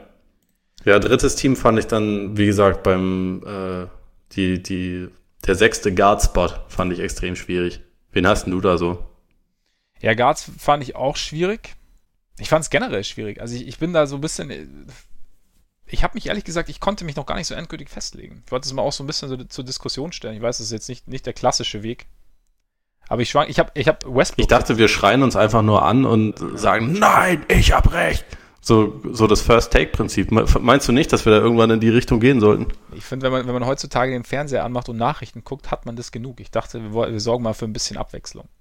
Na gut, wenn du meinst. Nein, Quatsch. Schade. Also, ich habe Westbrook, ist bei mir eigentlich ein halbwegs fixer Kandidat. Und dann habe ich halt, dann habe ich noch so eine kleine Armada. Also Biel zum Beispiel, finde ich rein leistungstechnisch. Aber da bin ich wieder bei einem Problem mit, mit dem Record. Äh, unser Freund Kebab genau das Gleiche. Auch hat, ist er dann auch nach diesem extrem heißen Saisonstart ein bisschen eingebrochen. Ich finde, Clay wird auch immer so ein bisschen, kommt ein bisschen zu kurz. Also gut, klar, jeder erinnert sich an seinen Shooting Slump, aber er hat trotzdem noch einen sehr, sehr, sehr großen Einfluss auf das, was die Warriors machen und ist so halt der. Ja, und er hatte am Ende trotzdem irgendwie bessere Quoten als alle, die da jetzt so zur Debatte stehen, ja, ne? Genau, und er, und er ist halt schon so, er, man hört nichts von ihm, man sieht nichts von ihm und, und Curry ist derjenige, der die Kultur vorgibt, aber ich habe manchmal so das Gefühl, Clay ist so ein bisschen der, der, derjenige, der den Sekundenkleber ansetzt, wenn es notwendig ist, überall an so den unterschiedlichen Ecken. Meinst du den Sekundenkleber? Alter, es ist nur, du, hast, einen brutalen Lauf. ja, ja, Manchmal, manchmal muss man einfach die wichtigen Fragen stellen. Ja. Nee, ich habe ich hab Clay da auch, ist für mich auch ein relativ guter Kandidat, weil bei dem ist es halt so, selbst wenn der ein paar Wochen irgendwie im Slump drin ist, der antwortet darauf dann halt irgendwie mit zwei Monaten, in denen er dann 60 Prozent Dreier trifft ja. oder 55 oder so und dann am Ende halt doch wieder bei Zahlen ankommt, die halt völlig pervers sind. Ja, eben. Und, und ist dazu ein besserer Verteidiger als fast alle anderen Guards. So ist es. Und wenn, wenn ich jetzt, wenn man aber auch noch in die Verlosung mitnehmen könnte, ist äh, Bledsoe eventuell. Hatte ich auch kurz überlegt, aber war mir von der Offensivrolle nicht ganz, nicht ganz genug. Also ich glaube, wenn ich mich jetzt festlegen müsste, würde ich wahrscheinlich Clay und Russell nehmen. Also Westbrook, Russell, Westbrook, nicht D'Angelo Russell. Ja. Ich habe Westbrook auch kurz überlegt, aber irgendwie die noch immer echt ziemlich verheerenden Quoten ja. reichen mir irgendwie nicht, um ihn da reinzupacken. Äh, Beal habe ich ja schon gesagt, habe ich sogar übers, beim Second Team kurz überlegt, der ist für mich drin. Okay. Und dann war es schon schwierig. Also ich meine, da das Third Team ja gewissermaßen Team Load Management bei mir ist, könnte man auch Kyle Lowry da reinpacken. Habe ich mich aber dagegen entschieden. Ich bin im Endeffekt tatsächlich so bei, bei Clay dann gelandet. Also Chris Paul nicht wirklich genug Spiele gemacht. Ja. Conley ist bei einem Gurkenteam, leider, auch wenn er individuell wieder eine sehr, sehr gute Saison spielt. Äh, Drew Holiday ebenfalls. Die Pelicans, wenn er spielt, sind sie ja sogar okay. So über die ganze Saison schon. Wenn er ja, nicht spielt, dann sind sie, sind sie einfach nur fürchterlich. Ja. Deswegen ist das schon jemand, über den ich da nachgedacht habe. Und bei Walker hast du es gesagt. Ich meine, wenn er so in der Form der ersten beiden Saisonmonate oder so geblieben wäre, dann wäre es ganz klar, dass er halt drin wäre. Dann wäre er vielleicht sogar im, im Second Team gestanden. Aber da das halt doch alles relativ eingebrochen ist und die Hornets im Endeffekt keinen Deut besser sind als jetzt die Grizzlies oder die Pelicans, also da ist ja vom Record her kaum noch ein Unterschied, dann ähm, ist es irgendwie auch schwer, da zu sagen, okay, die sind, die sind irgendwie tief drin, da muss man, da muss man dann irgendwie einen Vorteil draus ziehen. Mhm. Also von daher, ja, ich glaube, Beal und Clay packe ich da rein. Beal und Clay. Ja. Ja, kann ich, kann ich auf jeden Fall, kann ich schon mit leben. Mir ist der Record der, der Wizards halt einfach zu schlecht, obwohl halt, wie gesagt, Will kann nichts für die miese Zusammenstellung und hat äh, vor allem, also halt, hat nach Wars Verletzung auch alles gemacht, was er so konnte, um das ganze Ding irgendwie rauszuholen. Aber ich glaube, ich bleibe trotzdem bei Russell und, und bei Clay eben. Dazu Forward, halt bei mir jetzt Blake. Und dann LeBron. Da, hat, da hat er es bei dir dann schon noch reingeschafft. Da hat er es mir reingeschafft. Aber irgendwie auch so ein bisschen, ja. Also ich meine, LeBron hat 55 Spiele gemacht. Die, die wenigsten Spiele für All-NBA-Teams waren Yao mal mit 48. Und sonst gab es nochmal Curry und Wade mit 51, Weber mal mit 54 und Yao nochmal mit 55. LeBrons Saison war von den Zahlen her war es natürlich wieder überragend. Und auch eigentlich, eigentlich bis Weihnachten sah es ja auch so aus, als, als könnte er den Lakers, also würde er bei den Lakers genau da weitermachen, wo er eigentlich aufgehört hat. Klar, irgendwie holpriger Start, damit hat jeder gerechnet. Und dann irgendwann hatten sie sich halt gefangen und, und es schien so, als seien sie da auf einem guten Weg. Und dann ging es irgendwie alles dahin. Und aber halt alles, was seither passiert ist, irgendwie auch so dieses, ja, diese komische Art des Leadings, über die wir gesprochen haben, schon, schon ein paar Mal.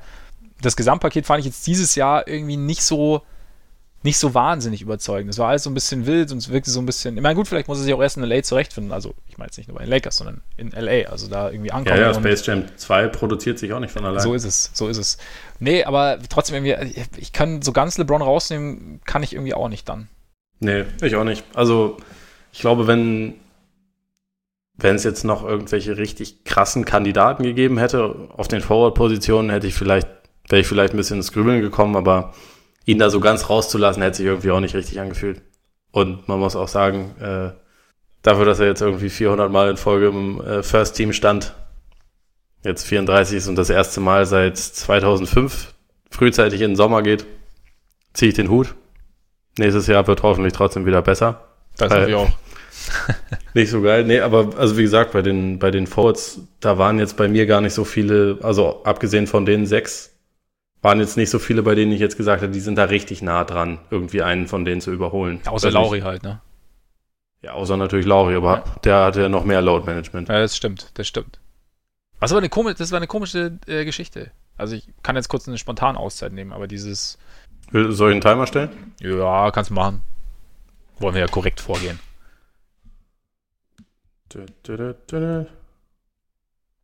Zwei Minuten?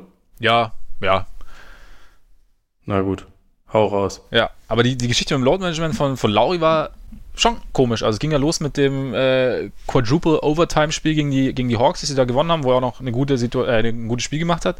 Und danach ist er komplett eingebrochen. Also sein Shooting ist eingebrochen, das, äh, es, es lief irgendwie nichts mehr zusammen und anscheinend hat er in diesem Spiel ja so ein bisschen, sein Herz schlug schneller, als es hätte schlagen sollen. Und er hat das anscheinend danach noch ein bisschen öfter gehabt. Und deswegen haben sie ihn ja dann auch rausgenommen, ich glaube Ende letzter Woche.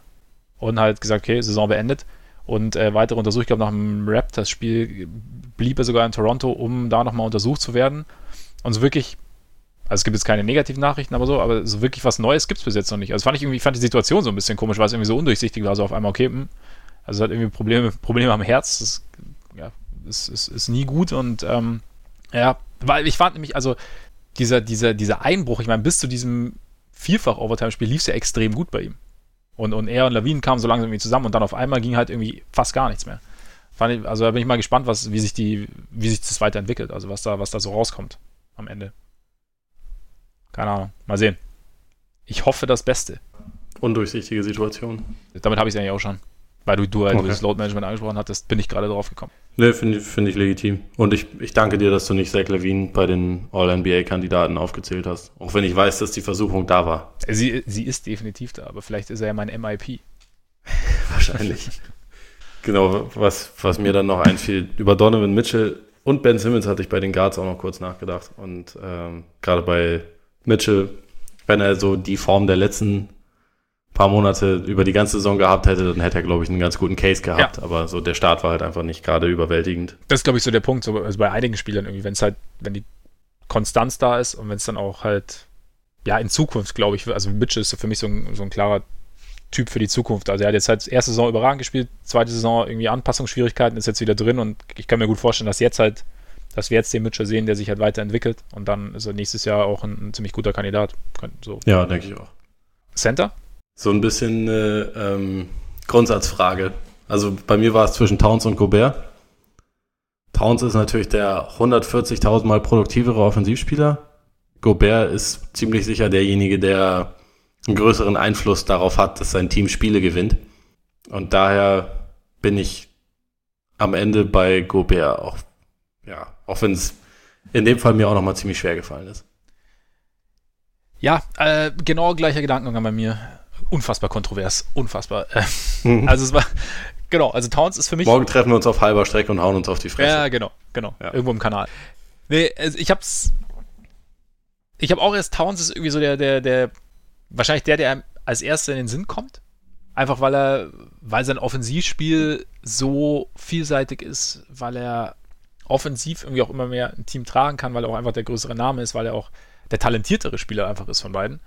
Ja. Aber Gobert ist halt, ja, ich meine, sorry, die Jazz sind halt einfach deutlich besser als die Wolves und klar, Towns kann, ist nicht allein verantwortlich für die Misere der Wolves dieses Jahr, aber Gobert gibt den Jazz einen großen Teil ihrer Identität und ist einen großen Teil dafür verantwortlich, dass es so funktioniert, wie es funktioniert. Und also von daher ist für mich, ja, habe ich ihn auch jetzt da als Center im, Dritt, im Third Team. Für Joe Ingles hat es leider nicht ganz gereicht. Auch wenn ich versucht war. Er hätte es verdient gehabt. Also rein optisch hätte er es verdient gehabt. Ich weiß nicht, ob er es sonst verdient gehabt hätte, aber. Auch da. Auch da auf ganzer Linie. Ja. ja. Das stimmt. Nee, aber sonst hast du noch irgendwas zu diesen Teams zu sagen? Ja, es ist irgendwie doch immer eine schwierigere Aufgabe, als man, als man das auf den ersten Blick denkt, wenn man sich die Liste so zusammenstellt. Also es gibt bestimmt auch irgendwelche Leute, die äh, Vucevic oder äh, vielleicht auch sogar Nurkic da ähm, als Third, äh, Third Team Center noch nominieren mhm. würden, aber für mich war es irgendwie schon relativ klar, dass der Cut-Off-Punkt irgendwie bei den beiden ist, also bei Towns und Gobert. Ich weiß nicht, wenn, wenn man Towns dann wiederum zum Forward macht, dann können wir vielleicht sogar irgendwann wieder drüber reden, aber vielleicht, vielleicht eher einfach nächstes Jahr. Ja. Towns ist so ein bisschen wie, also ich glaube, er ist schon weiter als Devin Booker, aber er ist quasi so ähnlich in, in der Hinsicht, dass das eigentlich eine Ein-Mann-Offense ist und so eins der wahrscheinlich so vier bis fünf größten Offensivtalente überhaupt in der Liga, wo aber so das drumherum einfach noch ein bisschen besser passen muss, auch um ihn dann noch mehr zur Geltung zu bringen. Ich bin mal gespannt, ob das nächstes Jahr passiert. Ja, ich meine, das Team war jetzt ja auch komplett anders geplant, als es dann am Ende raus, rausgelaufen ist, also auch von einem komplett anderen Plan dann geplant. Daher mal schauen, was, was sie da im Sommer so, so veranstalten werden. Äh, darf ich aber den, den Alley-Oop kurz stopfen, den du gerade geworfen hast, nämlich Absolut äh, zur Stat der Woche direkt überleiten. Also es gibt, es gibt zwei Alley-Oops. Zwei? Gibt ja noch, gibt ja noch so ein Bandwagon, glaube ich. Ah, richtig, Aber den Bandwagon, genau. Sollen wir, sollen, wir das mal, sollen wir das mal ganz kurz äh, ankündigen? Weil das mit dem Bandwagon... Das wäre quasi einer von zwei Alley-Oops. Ja, ja. Genau, ich nehme ich nehm den ersten mit meiner linken Hand, nehme ich den ersten auf und äh, vermelde hiermit, dass die Geschichte mit den Bandwagons, das hat äh, mit, den, mit den Wolves, das hat irgendwie nicht so gut hingehauen. Das hat bei mir zeitlich irgendwie nie so gepasst, aber ich werde es wieder gut machen. Und zwar werden wir nächste Woche nicht, weil die Wolves momentan natürlich jetzt nicht so wahnsinnig spannend sind, werden wir oder werde ich nächste Woche mal ganz kurz über Carl Anthony Towns referieren, weil wie wir gerade drüber, wie wir gerade gesehen haben, ist er ja durchaus interessant. Und ähm, genau, den werde ich mir noch ein bisschen genauer anschauen und äh, euch dann sagen, was fehlt, was, was gut ist, was sich geändert hat, was besser ist, wie gut er eigentlich wirklich ist offensiv, weil er ist einfach wahnsinnig gut mittlerweile. Es ist, ist tatsächlich, geht auch, ist auch so ein bisschen untergegangen äh, im Laufe der Saison, auch wie, wie er sich nochmal gesteigert hat. Damit ist Alley-Oop Nummer 1 versenkt. Alley-Oop Nummer 2 führt mich direkt zur Stat der Woche. Die liegt nämlich bei 157 und das sind die, das ist die Gesamtpunktzahl von Devin Booker in den letzten drei Spielen. 59, 50 und 48. Und dabei trifft er 62% aus dem Feld. Was jetzt natürlich ein bisschen schlecht ist, die Suns haben alle Spiele verloren. Wir sollten trotzdem würdigen, finde ich. Finde ich auch. Man, man, muss zwar dazu sagen, dass, äh, glaube ich, die Suns ihm nicht unbedingt damit einen Gefallen tun, wenn sie am Ende von Spielen, die eigentlich schon entschieden sind, dann noch durch Fouls die Uhr anhalten, damit er noch ein paar mehr Punkte machen kann, damit sie dann am Ende irgendwie sagen können, hey, ist der Erste seit Kobe, der das und das geschafft hat. Sowas geht mir eigentlich immer nur tierisch auf die, auf, auf die Nüsse. Ja. trotzdem ist es halt krass beeindruckend, was er macht als einziger gefährlicher Offensivspieler seines Teams, weil während diese Spiele noch nicht entschieden sind, ist er ja trotzdem unstoppable. Also ich habe mir dieses äh, Spiel gegen die Grizzlies zum Beispiel in kompletter Länge ange angeguckt, was, was, also da bin ich schon ein bisschen stolz auf mich, dass ich das getan habe. Ja, weil bin ich auch. Ich bin positiv überrascht. Suns Grizzlies Ende März ist schon, ist schon sportlich, ja. aber es, es ist halt einfach absolut beeindruckend, was der auch für ein Selbst, Selbstbewusstsein irgendwie ausstrahlt in der Offense. Also bei jedem Wurf, den er nimmt, hat man das Gefühl, der geht rein, weil er das Gefühl hat, der geht rein. Also die haben defensiv wirklich viel gegen ihn versucht, aber es war eigentlich letztendlich egal. Er, er scored irgendwie auf alle möglichen erdenklichen Arten und Weisen. Also ganz viel nutzt ihn ja jetzt auch einfach, dass er Offball äh, um Blöcke rennt und dann eben nicht nach oben rennt, um irgendwie einen Dreier zu versenken, wovor viele Teams, glaube ich, immer noch am meisten Angst haben, sondern dass er sich halt in die andere Richtung schnell dreht und dann unterm Korb für ein Layup frei ist.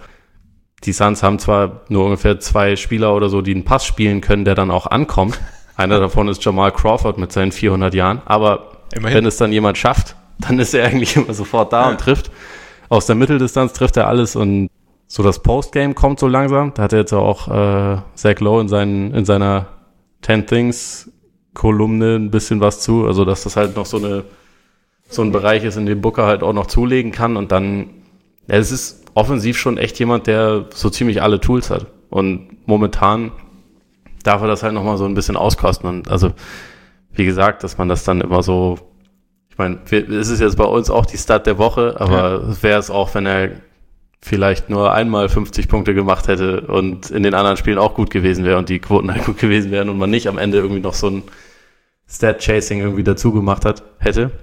Ja, es, es sollte nicht darüber hinwegtäuschen, dass er halt wirklich einfach ein richtig sich sehr krass entwickelnder Offensivspieler ist und dass die Suns halt immer noch echt verheerend schlecht sind und dass trotzdem um ihn herum eigentlich was entstehen kann. Also wenn man das macht, weil also es gibt ja dann immer noch, also bei jedem Spiel, was er macht, was irgendwie auffällig ist, gibt es ja danach bei Twitter eine Debatte, ob das eigentlich wirklich, wirklich ein guter Spieler ist oder ob das so mhm. der, keine Ahnung, irgendwie ein äh, so der ein Monte Ellis mit besserem PR-Berater ist, der irgendwie ja punkten kann, aber sonst gar nichts und so. Das, das geht mir immer ein bisschen zu weit. Der, der ist halt 22 hat in dieser Saison eine komplett neue Rolle irgendwie dazu bekommen, also jetzt auch als Hauptplaymaker, so als Lead-Ballhändler bei den Suns. Er lernt das, er ist dann noch lange nicht perfekt, aber er ist da trotzdem schon irgendwie ganz gut drin. Das heißt, steht bei fast sieben Assists im Schnitt. Das ist nicht übel. Natürlich sind da auch noch total viele Turnover dabei, aber man muss auch ja, dazu sagen, er hat auch kaum Mitspieler, die Würfe versenken. Deswegen ist jeder Assist eigentlich doppelt so viel wert, könnte man fast sagen. Ist einfach irgendwie finde ich ein total spannender Spieler. Ich habe halt Sorge, dass der, weil er halt bei den Suns ist, dass man das nie so richtig auf der höchsten Ebene verfolgen wird können. Und also solange er so verheerend verteidigt, wie er das jetzt tut, hat er natürlich auch einen gewissen Einfluss darauf. Aber ja, ich, ich würde es mir einfach wünschen, dass das in den nächsten Jahren ein bisschen bergauf geht, einfach weil ich sehen will, wie er in einem Playoff-Setting funktioniert. Ja, das würde ich auch gern sehen. Ich finde halt, was mich immer so ein bisschen stört an diesen ganzen, an diesen Diskussionen, wie du es gerade eben gesagt hast, so dieses äh, Good Stats, Bad Team Guy, ich finde, man, man, will, man nimmt dem Spieler irgendwie was weg und gerade so einem, oder will einem Spieler was wegnehmen, gerade bei so einem jungen Spieler, der, wie du sagst, sich halt noch entwickelt, der in dieser Saison irgendwie eine Rolle einnehmen musste, die er noch nie hatte, einfach weil das Team die Sensationsidee hatte, wir, wir kopieren jetzt was, was in Houston funktioniert, weil wir haben auch einen, der offensiv vielseitig ist, vielleicht kriegt er das ja irgendwie hin. Und ich meine, er spielt sieben Assists pro Spiel. Also es ist jetzt nicht, nicht so, dass, dass er da irgendwie vollblind ist. Und natürlich macht er nicht alles richtig. Und ich meine, das finde ich, muss er in seinem Alter auch nicht. Aber dann immer gleich zu sagen, okay, der, der kann, der, der, der funktioniert nirgendwo. Ich meine, wir haben ihn noch nie in einem guten Team gesehen. Und ich meine, die Suns sind verheerend, seitdem er da ist. Sie haben, glaube ich, noch nie ja. mehr als 24 Spiele gewonnen, als äh, äh, seitdem er gedraftet wurde. Und das liegt jetzt, klar kann man auch sagen, okay, Booker muss das Team irgendwie auf ein neues Level heben. Aber ich meine, ab einem gewissen Zeitpunkt kannst du ein Team einfach nicht mehr oder ab einem gewissen Punkt kannst du ein Team einfach nicht mehr auf ein neues Level heben. Ich meine, selbst LeBron konnte die Lakers nicht mehr aus diesem Schlamassel führen, dass sich da irgendwann, dass sich das zusammengebraut hatte während seiner Verletzung. Also auch, natürlich war er auch nicht der Alte, aber trotzdem, und, und wir haben einfach keinen Vergleich. Also weißt du, wenn ich jetzt, wenn Booker jetzt seit so und so vielen Jahren in der Liga wäre, in unterschiedlichen Situationen wär, gewesen wäre und halt nie wirklich produktiv gewesen wäre, wäre es das eine. Aber irgendwie, also ich meine, und seine Quoten sind ja, er wirft ja keine miesen Quoten, er ist jetzt kein Chucker irgendwie in dem Sinne ähm, da finde ich das immer, ja, ich finde es einfach irgendwie, ich finde es irgendwie schade. Ich meine, man kann man kann es auch immer, klar, man kann man sagen, okay, es war dann irgendwie so ein bisschen Stat-Padding am Ende, dass er auf die 50 kommt, aber ja, weiß ich nicht. Sie spielen ja auch für sonst nichts, ne? muss man dazu sagen. Ja, eben. Die Saison ist halt, ist halt gelaufen. Genau. Und ich meine, er hat, er das Ding ist, er hat erst, vor, er hat viermal in seiner Karriere hat er überhaupt erst 30 oder 30 plus Würfe genommen und ähm, dabei aber immer über 50 Prozent aus dem Feld getroffen. Eben. Also, und also diese, diese, dieses Chucking-Argument ist für mich auch keins, weil. Wenn ich treffe, kann ich so, Soll er den Ball Ray Spalding oder Dragan Bender geben oder, oder wem? Ja. Also es ist ja nicht so, dass da jetzt irgendwie, dass er verhindern würde, dass Prime Shack an den Ball kommt oder so, ja, ja. sondern. genau, genau. Wenn, wenn er gegen, gegen zwei Verteidiger abdrückt, ist es im Zweifel wahrscheinlich ein hochprozentigerer Abschluss, als wenn er Ray Spalding den Ball gibt. Also oder, oder Eli Okobo oder wer, wer da so rumläuft. Ja. Das ist ja nicht, echt nicht das illustre Team, was die Suns da zusammengestellt haben. Nee, eben. Und deswegen finde ich einfach, tut man ihm da irgendwie un, äh, Unrecht. Und wenn, irg wenn irgendwann mal die Suns ein gutes Team bauen und es alles wunderbar funktioniert und Aiden irgendwie auch komplett in der Liga angekommen ist und ja, da irgendwie was funktionieren sollte und er da, und er da nicht funktioniert, dann kann man das für nicht sagen. Aber ich finde einfach, jetzt ist nicht der Zeitpunkt. Und es ist auch nicht immer, ich finde auch, man muss nicht immer, wenn irgendjemand was Gutes macht, dann immer gleich was Schlechtes finden. Also weißt du, ich meine, man kann auch immer sagen. Das, das ist ein interessanter Ansatz, aber ich glaube, der ist nicht zeitgemäß, Max. Es tut mir leid. Ja, aber vielleicht können wir ihn wieder zeitgemäß machen. Vielleicht können wir ihn, weiß ich nicht, das ist, das, vielleicht ist das jetzt unsere Mission. Okay, wir können wir es versuchen. wir können es versuchen. Auf jeden Fall ähm, finde ich die Stat der Woche dann mindestens verdient. Ja. Und äh, auch etwas Unterstützung für nächstes Jahr da auch verdient. Also ich meine, gut, Aussagen wie ähm, letzte Saison war die letzte Saison, in der er nichts in den Playoffs spielt, helfen natürlich nicht.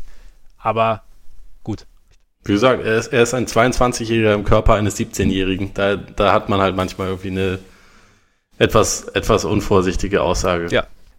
Apropos jung, dann können wir eigentlich direkt zum Award kommen. was, für eine Überleitung. Stark, oder? Stark, oder? Ja, ganz groß. Ja.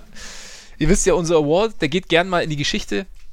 Wir nehmen uns ältere oder Spiele aus der Vergangenheit, Teams aus der Vergangenheit, Aktionen, Ereignisse aus der Vergangenheit und vergleichen die mit der heutigen Zeit.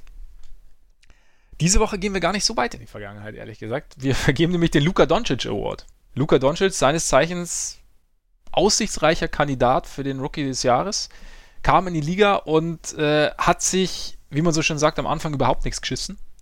Hat äh, auch gegen Ende von Spielen relativ gut performt, hat äh, das ein oder andere Spiel für die Mavs entschieden und damit die Benchmark gesetzt. Und wem könnten wir den Luka Doncic Award besser verleihen als Ole?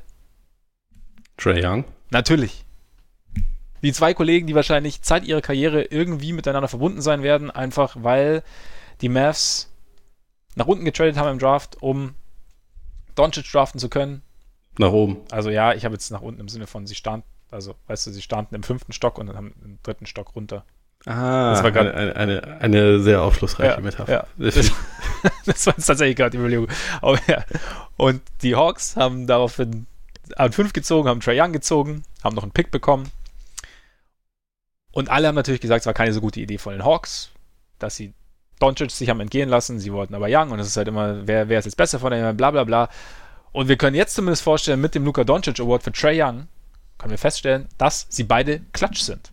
Denn Trae Young hat diese Woche oder innerhalb einer Woche gleich zwei Game Winner versenkt. Also einmal gegen die Sixers, ein kleiner Runner, der mit noch 0,1 Sekunden auf der Uhr durch den Ring gefallen ist und jetzt am Sonntag gegen die Bucks in der Verlängerung. Also die Bucks waren ohne Janis angetreten, auch ohne Middleton, glaube ich, ohne Bledsoe. Also war, war jetzt nicht, waren jetzt nicht die Bucks Bucks, aber trotzdem Spiel war, war ausgeglichen und äh, der Ball klatschte kurz vor Schluss der Verlängerung auf den Ring und Trey Young war da, hat ihn kurz gefangen, kurz justiert, Ding reingelegt, Buzzer, die Hawks hatten gewonnen und äh, Trey Young zwei Game Winner innerhalb einer Woche ziemlich gute Entwicklung von dem jungen Kollegen, ne? kann, man so ausdrücken. Muss man nicht, aber kann man so ausdrücken. Ja, kann man, ne? ja also ich, ich sag's ja seit Wochen, die, die Hawks kann man sich angucken. Also auch wenn das jetzt noch nicht das, äh, auch wenn es jetzt noch nicht für die Playoffs gereicht hat, äh, wenn sie die gesamte Saison über so gespielt hätten wie jetzt über die letzten zwei Monate, dann hätte das sogar klappen können. Also er und John Collins zusammen ist wunderbar. Äh, Kevin Hurter gefällt mir auch und und ja, Young, ich meine, am Anfang sah das schon so aus wie jemand, der halt irgendwie von der, vom, von der Spielgeschwindigkeit und vom, ja, von, von der Physis so ein bisschen überfordert ist.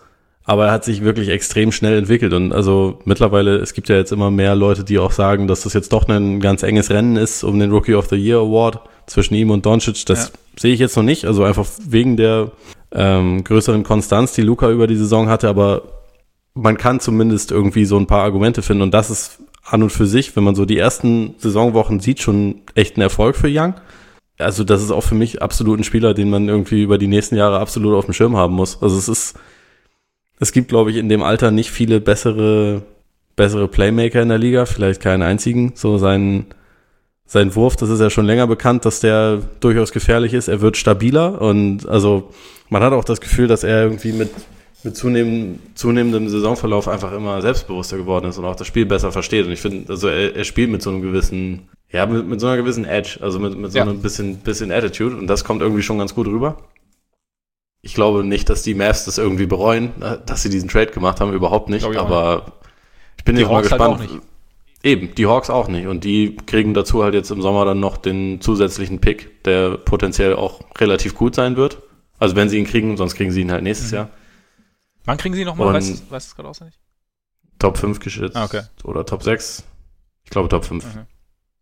Nagelt mich nicht drauf ja. fest. Eins von beiden. Aber äh, da beide Teams jetzt irgendwie von der Bilanz her, glaube ich, fast exakt auf einer Höhe sind, ist es irgendwie grundsätzlich auch noch gar nicht so, gar nicht so raus, wie es dann letztendlich laufen wird. Mhm. Aber also unabhängig davon, glaube ich, sowohl Dallas als auch Atlanta ist recht zufrieden mit diesem Trade und das hätte ich hätte ich vergangenen Sommer noch nicht unbedingt gedacht. Und so in den ersten Saisonmonaten hätte ich es auch nicht unbedingt gedacht, weil Doncic da schon klar besser wirkte, aber Young hat schon krasses Potenzial. Und gerade wenn man das so ein bisschen vergleicht mit seiner einzigen Saison am College, da ist er, hat er am Anfang alles irgendwie in Grund und Boden geballert und irgendwann haben sich die Teams auf ihn eingestellt und dann ist die Effizienz total in den Keller gegangen und sein Spiel grundsätzlich war nicht mehr so, war nicht mehr so gut, weil er auch echt kein gutes Team um sich herum hatte. Und jetzt in der NBA ist es halt quasi genau andersrum gelaufen und das macht einen dann irgendwie auch so ein bisschen optimistisch für die nächsten Jahre. Also ich glaube, der wird sich noch sehr, sehr gut entwickeln.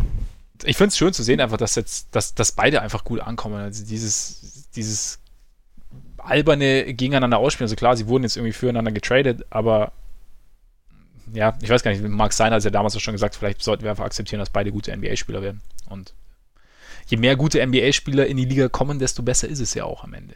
Von daher. An sich richtig. Von daher, ja. Verdient Trey Young den Luka Doncic Award aber auch.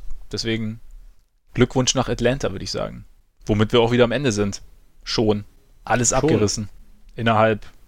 Ja, wir sind ein bisschen schneller als, als die letzten Male heute. Jetzt nicht.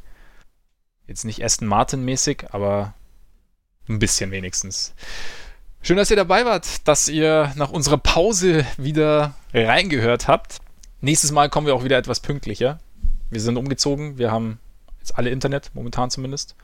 Und ja, wir hoffen, es hat euch gefallen. Sollte es so sein, schreibt uns gerne Rezensionen auf iTunes. Ihr könnt natürlich auch gerne Rezensionen auf iTunes schreiben, wenn es euch nicht gefallen hat. Ja, Sinn der Rezension am Ende. Ähm, Solange fünf Sterne dabei sind, ist alles okay. Eben, genau, genau. Der Inhalt ist dann zweitrangig.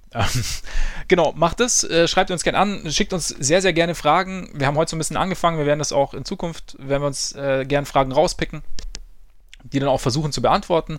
Schreibt uns auch sonst mit Anregungen, mit ähm, Kritik, was auch immer, schreibt uns über Social Media an. Und ansonsten kommt nächste Woche gern wieder vorbei, wenn wir wieder vorbeikommen. Hört gern wieder rein, erzählt es gern weiter und Genießt euren Tag, euren Abend, euren Morgen und hoffentlich bis bald. Reingehauen. Reingehauen.